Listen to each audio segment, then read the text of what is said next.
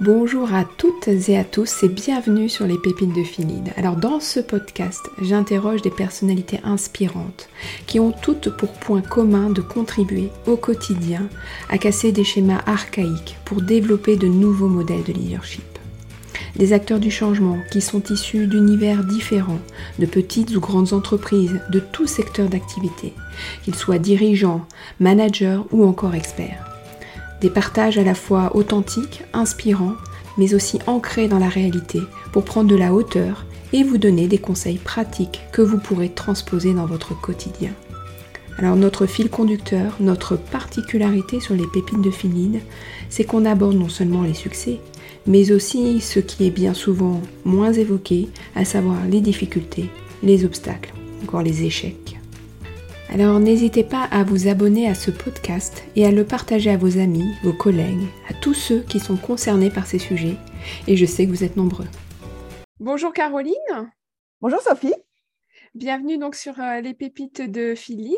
Alors aujourd'hui, on va partager à nos auditeurs bah, votre expérience en tant que manager, ce qui en constitue les étapes clés, les enseignements concrets que vous en tirez, que ce soit alors à la fois les hauts mais aussi les bas. Hein. Euh, et l'objectif, c'est d'être euh, bah, le plus concret possible afin de permettre à nos auditeurs de repartir avec euh, des astuces qu'ils pourront transposer ensuite, s'ils le souhaitent, dans leur activité. Alors moi, j'ai relevé que vous avez un parcours extrêmement varié dans le management des équipes, que ce soit des équipes sièges, des équipes marketing, euh, ou des équipes terrain de vente ou encore même des équipes internationales. Et aujourd'hui, donc vous êtes directeur marketing et responsable grand compte chez Thermo Fisher Scientific et vous managez donc deux équipes cross-fonctionnelles européennes. Alors moi, ça m'amène forcément à une première question. Est-ce qu'on manage de la même manière euh, des équipes euh, que ce soit terrain, vente, international, siège Et sinon, bah, qu'est-ce qui, qu'est-ce qui change en fait? Donc merci Sophie de cette excellente question parce que c'est vrai qu'on pourrait penser qu'à gérer des équipes aussi différentes,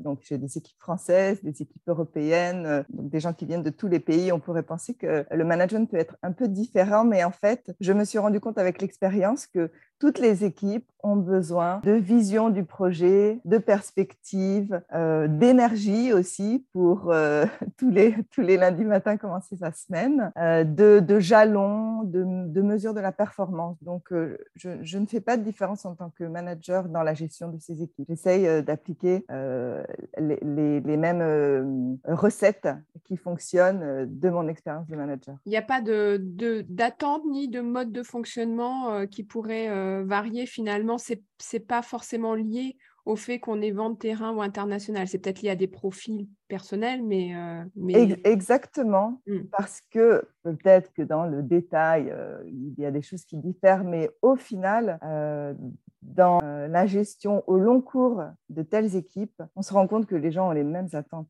Ils ont tous besoin de savoir où on va. Euh, ils ont tous besoin, dans les moments un peu de doute, euh, d'avoir quelqu'un qui vous guide et qui vous dit on va par là, que ce soit en anglais, en français, au marketing, dans les ventes. Les, les, les besoins sont pas si différents. Alors j'ai vu que vous aviez été manager assez rapidement dans votre carrière. Qu'est-ce qui vous a amené à manager des équipes? Alors c'est vrai que j'ai commencé le management assez jeune en dirigeant une équipe, euh, de délégués médicaux chez MSD. Et en fait, euh, je, me souviens d'un feedback que j'avais reçu d'un manager qui m'a, je pense que c'est le feedback qui m'a le plus marqué et, sur lequel je reviens assez souvent dessus. Un, un, jeune manager, moi dans ma jeune carrière, qui m'a dit euh, J'aimerais bien un jour être managé par toi. Et d'abord, j'ai trouvé ça très, très gentil de me dire ça. Et je me suis souvent posé la question et je me la repose encore de me pourquoi elle m'a dit ça et qu'est-ce qu'elle a, euh, et qu'est-ce qu'elle a voulu, qu'est-ce qu'elle a trouvé dans mon profil qui ferait que je serais un bon manager et que je, je, je capitalise là-dessus. Et donc, cette phrase-là m'a fait réfléchir aussi sur euh, le fait que je sois un jour manager. Et assez tôt, je pense après 3-4 années de marketing, j'ai demandé un poste de responsable régional. Euh,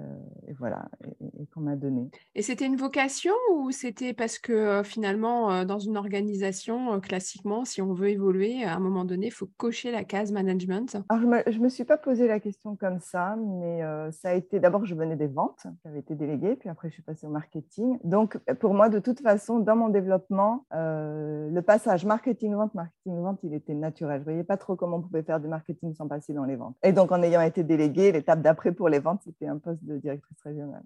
Donc, voilà, et c'était assez naturel. Et avec le recul aujourd'hui, après toutes ces années d'expérience en, management, quel, quel, conseil vous donneriez euh, à un jeune manager qui prendrait un poste un peu comme, comme ceux que vous avez occupés? Alors, c'est une question, euh, c'est pas facile de répondre à cette question parce que quand on est jeune manager, le, management, ça s'apprend aussi avec l'expérience. Donc, c'est difficile peut-être d'expliquer à un jeune manager euh, ce qu'il faudrait qu'il fasse quand lui-même n'a pas eu l'expérience de management. Mmh. Parce que c'est je trouve que c'est vraiment avec l'expérience qu'on apprend. Avec les cas qui nous arrivent, les succès ou les échecs, c'est comme ça qu'on apprend un peu, qu'on est meilleur dans son rôle de manager. Peut-être ce que je dirais à un jeune manager, c'est qu'il faut, rester humble dans le management. C'est un, métier extrêmement difficile où on gère des, hommes et des femmes. Il faut faire très attention parce qu'on mm. que euh, on peut vite euh, atteindre la personne euh, et la déstabiliser. Donc, il faut être très précautionneux, il faut être très humble.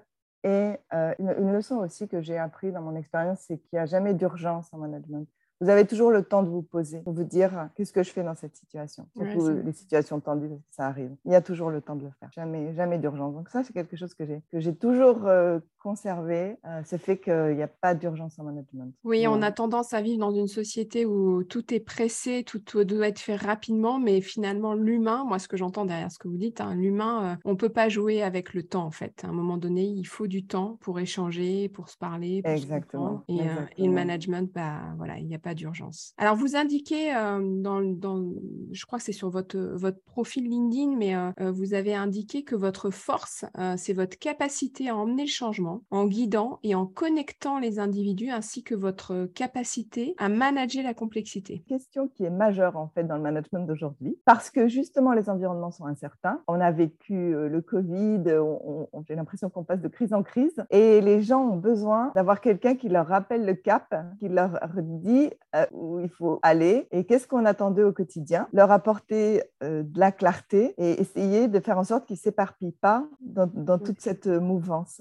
Voilà. Et c'est le rôle du manager euh, de leur permettre d'avoir à la fois de la flexibilité, mais aussi de, rester confiant et de garder le cap. Et là, les, managers jouent un rôle critique, c'est sûr. Réaligner les gens sur Exactement. le bon, le bon chemin, quoi, pour éviter qu'ils s'éparpillent et qu'ils se, perdent en fait. Ouais. Exactement. Parce que malgré tout, euh, comme j'aime souvent le dire, le magasin reste ouvert pendant les travaux et on doit continuer à faire euh, ce qu'on attend de nous euh, et, à mettre en place les opérations, à générer le chiffre d'affaires, etc.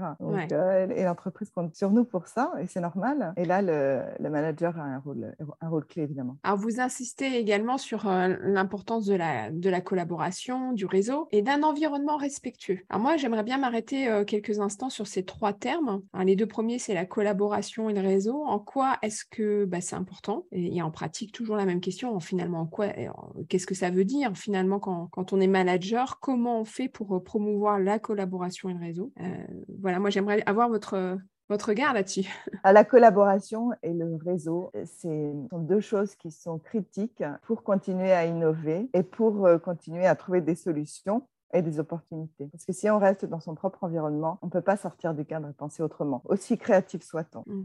Donc moi, j'encourage toujours la collaboration avec d'autres départements en plus, euh, avec euh, cette approche européenne et, mondiale qu'on a chez Thermo Fisher, c'est facilitant. J'encourage toujours les échanges avec des collègues, soit d'autres divisions, soit, euh, soit les collègues euh, d'autres pays, euh, pour partager sur des problématiques et pour essayer de, de trouver des solutions, des, partager les bonnes pratiques, des choses qui ont été faites dans d'autres pays. je, pense, je pense que ça, c'est très important pour continuer à innover. Et c'est important aussi pour faire partie de quelque chose d'un petit peu plus grand que soi et d'un petit peu plus grand que son pays. Et ça, ça peut contribuer aussi à continuer, poursuivre sa carrière. Mm. Et on doit, il ne faut jamais oublier qu'un collaborateur quand on est manager, on est là pour délivrer euh, avec excellence euh, les, opérations, mais aussi pour les développer. et les ça, accompagner ça dans leur carrière. Hmm. Exactement. Et ça, ça en fait partie. En tout cas, dans ma, dans ma société, qui est une société très internationale. Et voilà, il faut penser un petit peu plus, plus grand que sa division, un petit peu plus grand que son pays. Tout le monde n'a pas envie, mais en tout cas, pour ceux qui ont envie, c'est mm. une possibilité. Et moi, j'encourage euh, cela parce que je trouve que c'est mon rôle de développer les gens aussi, quitte à les voir partir parfois. Ouais, pour accepter ça, c'est la règle. Ça fait partie du jeu. ça fait partie du jeu. Tout faire euh, pour bien les développer et tout faire pour qu'ils restent dans la société. Et vous parlez aussi d'un environnement respectueux. Alors, c'est pas un terme qu'on utilise souvent, le respect. On parle plus de bienveillance. C'est quoi la différence finalement, s'il y en a une? Euh? Alors moi, la différence que je fais dans le respectueux, c'est surtout, c'est surtout euh, respectueux, des, respectueux des différences que chacun peut avoir. Quand nous avons euh, tous notre personnalité, et on dit souvent que c'est plus facile de travailler avec quelqu'un qui a la même personnalité que soi. Mais si on s'entoure de personnes qui ont la même personnalité que, vous, que, que soi, on a les mêmes idées, on a les mêmes façons de travailler, et finalement, il n'y a pas beaucoup de créativité. Alors que si on s'entoure de personnes différentes, on peut, c'est plus dur parce qu'il faut s'adapter, parce que parfois on est agacé par des, plus de temps pour exprimer ses idées plus de temps pour réfléchir. Euh, moi, j'aime bien avoir, par exemple, des personnes rêveuses dans mon équipe, parce que moi, je ne suis pas du tout. Parce que les rêveurs, ils, prennent plus de temps, mais ils arrivent avec des idées plus innovantes, plus créatives, ils sortent plus du cadre. Et il faut, respecter le temps que ça leur prend pour arriver à des idées que vous, vous n'auriez pas eues. Donc, j'aime bien avoir des différences dans mon équipe, même, si parfois je sais que pour moi, en tant que manager, ça va être plus difficile, mais je trouve que ça apporte plus au groupe. Et j'encourage aussi, le, parce qu'on est tous différents dans un groupe, et, et j'encourage ce respect de la différence pour euh, pour arriver à, pour créer des idées qu'on n'aurait pas eu si on avait si on s'était tous ressemblés. Vous avez une, bonne pratique à, partager justement là-dessus sur euh, quelque chose que vous faites avec votre, vos équipes ou, ou des pairs euh, pour, euh, pour encourager justement ce, ce, respect de la différence? Alors est-ce que j'ai une, bonne pratique? Je dirais que hum, ça, vous le vivez encore plus dans les équipes internationales. D'abord parce que c'est des équipes que vous n'avez pas recrutées, donc c'est qui sont des équipes forcément qui vous ressemblent pas. Et c'est aussi un peu un défi aujourd'hui avec les, avec les visios, le fait qu'on ne se voit plus, où on doit être encore plus attentif quand on est à distance et euh, quand on quand on pas d'interaction physique euh, avec les gens. Justement, d'avoir cette écoute très attentive à ce que, au non-dit, une personne qui ne s'exprime pas, une personne plus timide, qui ne s'exprime pas, lui donner la parole dans, dans, une, dans une réunion internationale, en se disant, euh, cette personne, elle ne s'exprime pas, mais elle a une expérience comme nous tous, et elle a euh, forcément quelque chose à dire qui va être différent du groupe. À quel moment je lui donne la parole? À quel moment je, lui permets de s'exprimer euh, peut-être plus longtemps que les autres, sans, sans lui couper la parole? Voilà. Et, et je trouve que ça, dans les groupes internationaux, c'est très respecté aussi, en tout cas chez nous. Et vous avez des personnes qui s'expriment en 5 minutes et qui vous donnent trois idées, et vous avez des personnes qui s'expriment en 20 minutes. Tout le monde prend le temps de les écouter. Et au final, faut se dire, mais c'est vrai pas idiot ce qu'il est en train de dire, j'y avais pas pensé. Et, ça, c'est vraiment quelque chose que j'ai appris dans la gestion des groupes internationaux. Respecter euh, les temps de parole de tout le monde, en fait. Enfin, faire en sorte que tout le monde s'exprime dans un groupe, tout le monde. Mm. Exactement. Et donner la parole justement à ceux mm. qui sont ceux qui sont plus timides, parce que vous avez aussi euh, des cultures de pays. Mm. Il y a des pays où on ne s'oppose jamais, il y a des pays où on râle beaucoup, je ne voudrais pas citer d'exemple. Donc, euh, tout, le monde, tout le monde peut avoir des bonnes idées. Euh ça paraît, laisser du temps. Ça paraît évident, mais dans la pratique, euh, c'est pas si facile en fait. Pas si facile. Non, non, pas du tout, parce que c'est souvent les mêmes personnes qui s'expriment. Donc, dans l'animation d'un groupe, euh, donner la parole aussi à ceux qui s'expriment moins. Et puis, j'entends aussi, quand on est manager, euh, avoir le réflexe de donner la parole à ceux à qui on ne penserait pas forcément en priorité, quoi, qui nous ressemblent peut-être un peu moins, qui sont peut-être moins dans notre façon de, de, communiquer, de travailler ou autre. Voilà, un peu, un peu lutter contre nos, automatismes qui, qui, nous font aller vers, vers nos préférences. En ouais. Donc le, respect, c'est d'abord le respect de la parole et le respect du temps de parole. S'assurer tout le monde a contribué. Alors, vous avez également, ainsi, vous insistez aussi beaucoup sur l'importance de célébrer les succès. Euh, mais moi, je dirais, quid des échecs? Est-ce que c'est voilà, quelque chose que, euh, qui est tabou, euh, que, que vous n'évoquez pas pour vous, pour vos équipes, ou au contraire? Alors, d'abord, ce que je voudrais dire, c'est que le mot échec, c'est très relatif. Parce que ça peut être un échec pour vous, mais ça peut être un succès pour quelqu'un d'autre. Et pas forcément quelqu'un qui est très éloigné de vous. Le mot échec, pour moi, ça ne veut pas dire grand-chose. En plus, un échec, c'est rarement individuel. Comme les succès sont rarement individuels, un échec, c'est souvent collectif. Donc, on a, on a forcément des enseignements à tirer des échecs. Donc, je ne dis pas que je célèbre pas les échecs, mais d'abord, un échec, ça n'arrive pas comme ça. En général, on le voit venir. Hein. Il y a des, des, signaux qui nous disent que ça ne va pas bien se passer. Voilà. Donc, on ne découvre pas un échec euh, comme ça. Donc, on a, on a plusieurs façons de, de, gérer un échec de façon à ce que ce soit un petit peu moins un échec aussi. Et, et, moi, la façon dont je gère les échecs, si on peut parler d'échecs, c'est d'abord, je me demande à qui ça a bénéficié et qu'est-ce que, c'est, et qu'est-ce que ces personnes en ont tiré et qu'est-ce qu'ils ont fait de différent pour que ce soit un succès pour eux et, euh, un échec pour nous. Et faire toujours un retour d'expérience euh, sur les échecs. Donc voilà, donc on, ne célèbre pas les échecs, mais en revanche, on fait des retours d'expérience et on essaye de comprendre. Oui, c'est plus ça en fait. Ce qui ne s'est pas mmh. bien passé. Mais, mais quand on part du principe que l'échec, euh, un échec est un succès pour quelqu'un d'autre, ça aide aussi à relativiser. C'est-à-dire que tout le monde n'a pas perdu. Donc plutôt, on ne parle pas d'échec, mais plutôt de retour d'expérience. Voilà, retour d'expérience.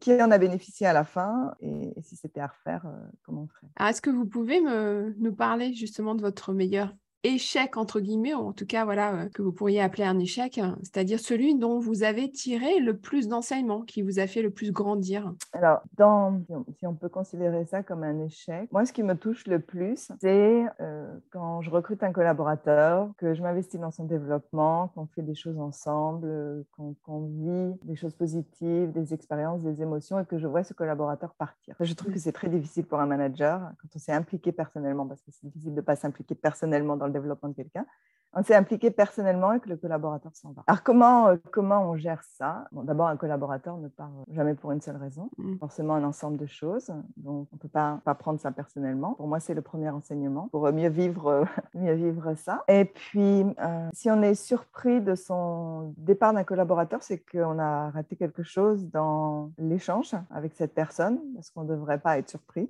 On devrait euh, l'avoir anticipé. Donc, ça, c'est le deuxième enseignement. C'est comment je suis suffisamment proche du développement de collaborateurs pour euh, anticiper un départ, éventuellement même l'accompagner. Mm. Et, euh, et troisième chose, c'est euh, comment je fais maintenant pour regarder les talents et faire en sorte, et encore une fois, ce n'est pas une entreprise individuelle, c'est une entreprise collective pour garder un, talent dans l'organisation. Comment je mets tout en œuvre que pour, cette, pour que cette personne continue son développement dans l'entreprise euh, en activant les ressources humaines, le manager supérieur, euh, un plan de carrière. Mmh. Voilà. Et puis aussi, j'ai appris avec, avec l'expérience qu'un collaborateur qui s'en va, c'est aussi la possibilité pour un autre collaborateur de se développer et que même si quand on perd un talent, on peut penser que c'est vraiment une mauvaise nouvelle. Au final, on se rend compte avec le recul que pas forcément, parce qu'on fait, on, intègre dans l'équipe une nouvelle personne qui arrive avec des nouvelles idées. Et moi, je me suis rendu compte que j'avais fait grandir en compétence mon équipe au fur et à mesure des départs.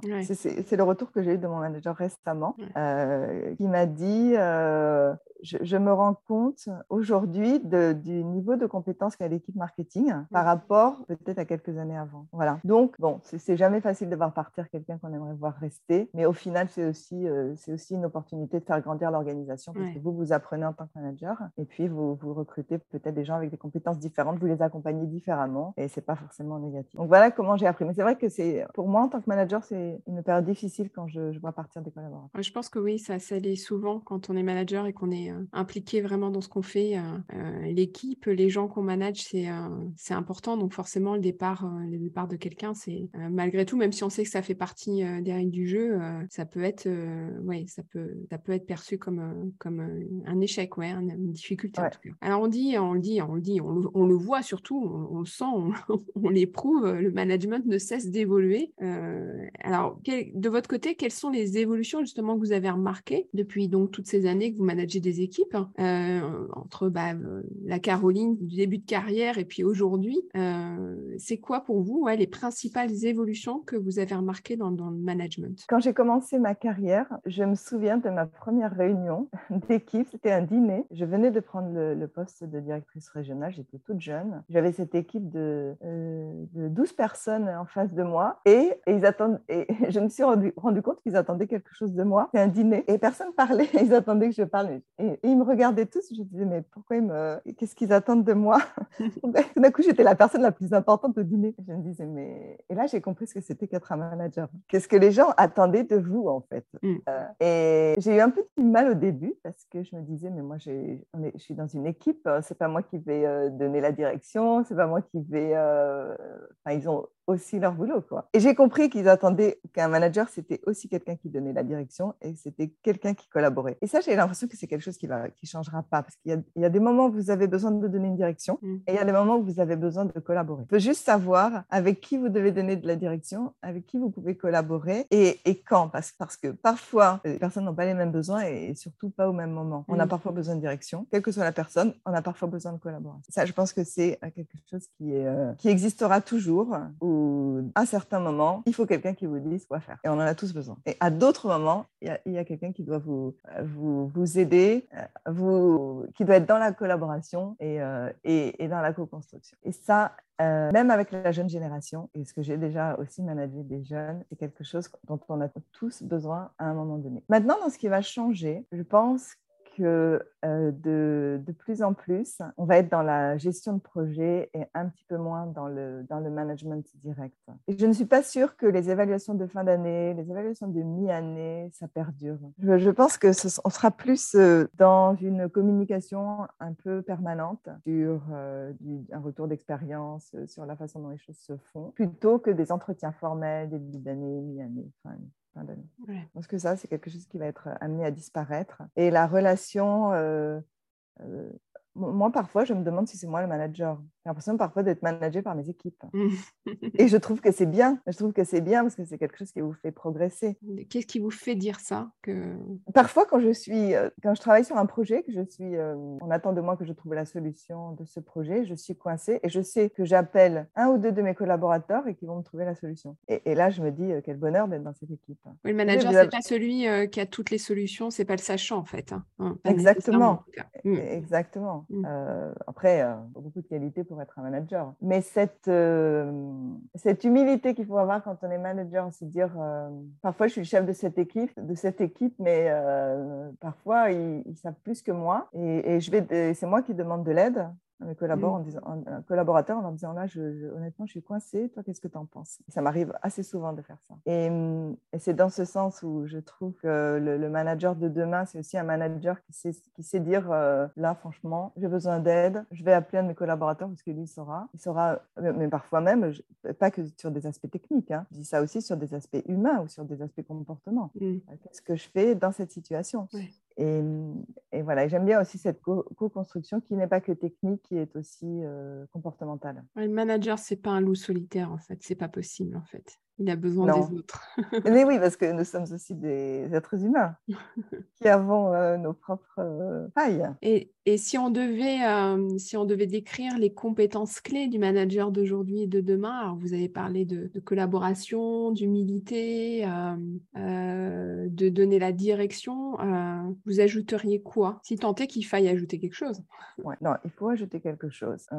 parce que être manager, c'est pas un métier facile. Encore une fois, c'est un métier on faire plein de formations qui sont très utiles sur euh, des, gestions théoriques des difficultés. Et c'est important d'avoir ces formations et c'est important de les appliquer. Et c'est en les appliquant qu'on apprend, ça mmh. c'est sûr. Je pense à par exemple donner du feedback. Euh, très difficile de donner du feedback. Il, faut, il y a des techniques qui, qui sont appropriées, qu'il faut bien utiliser et, qu'on utilise, et plus on les utilise, mieux on les utilise. Après, dans les compétences, je pense, il faut avoir pour être un bon manager, d'abord, il faut avoir du courage. Ça, le courage, c'est fondamental. C'est fondamental. Euh, il faut avoir le courage de, d'encourager ses équipes, de leur dire qu'on les choses bien. Et même si ça paraît naturel pour certaines personnes, ça n'est pas pour tout le monde, de faire du feedback positif et de dire, là, franchement, ce que tu as fait, c'est top, euh, c'était clair, les gens savent ce qu'ils ont à faire, tu as mis en place des indicateurs de performance que tu suis, euh, voilà, c'est remarquable. Il faut savoir dire ça. Mais il faut avoir le courage aussi de dire les choses qui ne sont pas euh, faites correctement. C'est difficile à faire.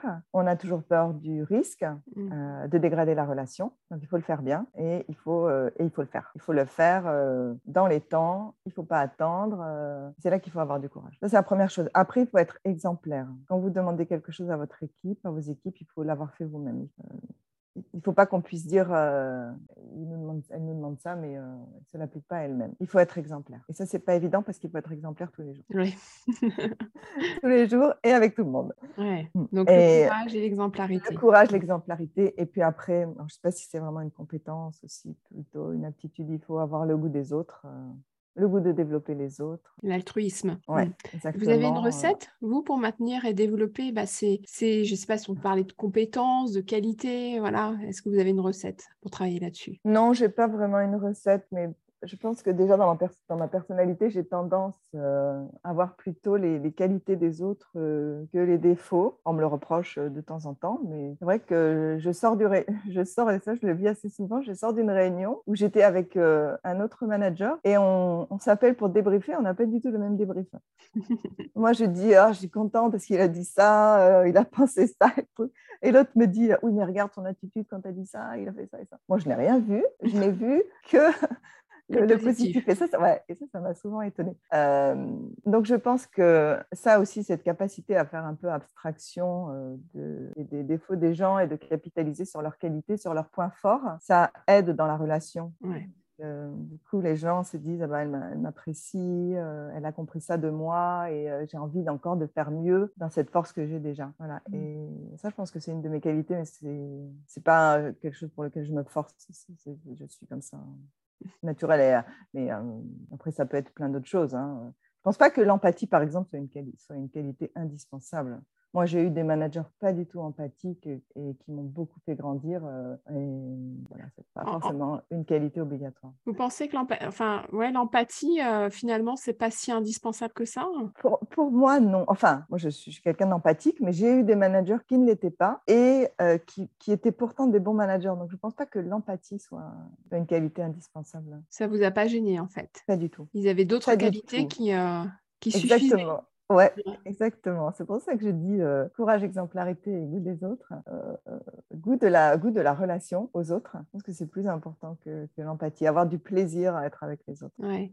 L'empathie, c'est quand même cette capacité à se mettre à la place de l'autre quand même. hein. Donc, euh, on a du mal, en- j'aurais tendance à me dire que c'est indissociable de ce côté un peu altruiste en quelque sorte, mais vous le voyez peut-être de manière différente. Oui, parce euh, on n'a pas forcément besoin de se mettre à la place de l'autre pour euh, le motiver, l'embarquer, euh, l'encourager, lui, faire voir ses forces. Je, je- je pense que c'est pas, au- en effet, c'est pas C'est obligatoire. pas la recette absolue. Non. en fait. Non, et pourquoi je dis ça? Je dis ça parce que, euh, encore une fois, j'ai eu beaucoup de managers non empathiques qui, qui m'ont développé et avec qui j'ai adoré travailler. Donc, je, je me dis, donc on peut être aussi un bon manager, c'est mon expérience. On peut être un bon manager sans être empathique.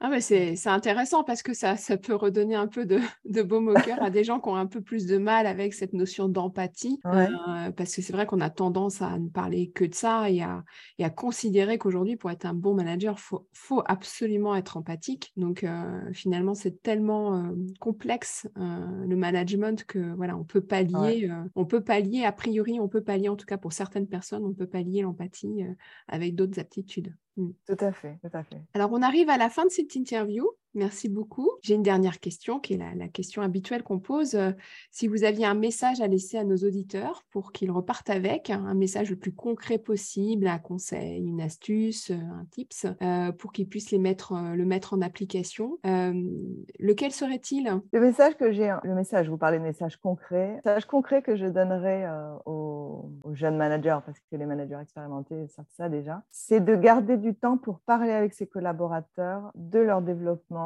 de leur vie dans l'entreprise, de leur vie dans leur poste. Se bloquer une demi-heure tous les, tous les deux mois, par exemple, mais s'y tenir. Et cette demi-heure, elle n'est pas consacrée à l'opérationnel, elle est consacrée à, à la place du collaborateur dans l'entreprise, dans son poste, comment il se sent, comment il se voit dans le futur, euh, qu'est-ce qu'il veut faire, comment le manager peut l'aider dans son développement, Mm. que ce soit pour rester ou même pour partir. Ouais.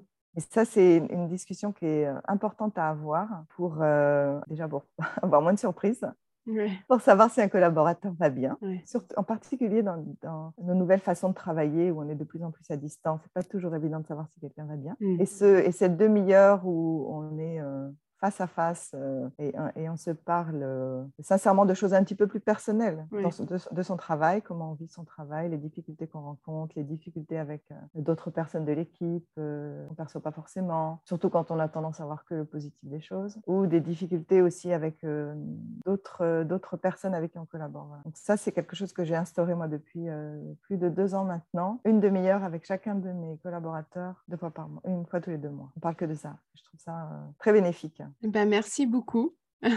Merci Sophie. Je, vous remercie encore pour, pour, cette interview. si Peut-être, voilà, vous pouvez juste nous dire si les, auditeurs souhaitent euh, continuer à vous suivre euh, sur les réseaux. Euh, voilà, je, crois que vous êtes sur LinkedIn, mais voilà, peut-être qu'il y a d'autres endroits sur lesquels ils peuvent vous suivre. N'hésitez pas à me le dire. Bah, essentiellement sur LinkedIn aujourd'hui. Et puis, bah, au plaisir. Encore merci pour cet échange et je vous dis à bientôt. Au revoir. Merci beaucoup, Sophie. À bientôt.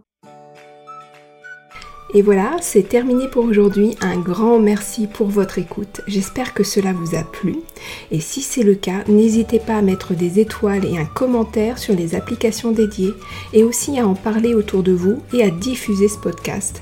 Vous pouvez me suivre sur LinkedIn et Instagram sur la page Sophie Lordet ou Phil Et enfin, n'hésitez pas à me faire suivre vos suggestions d'invités en m'écrivant sur contact.phillead.com.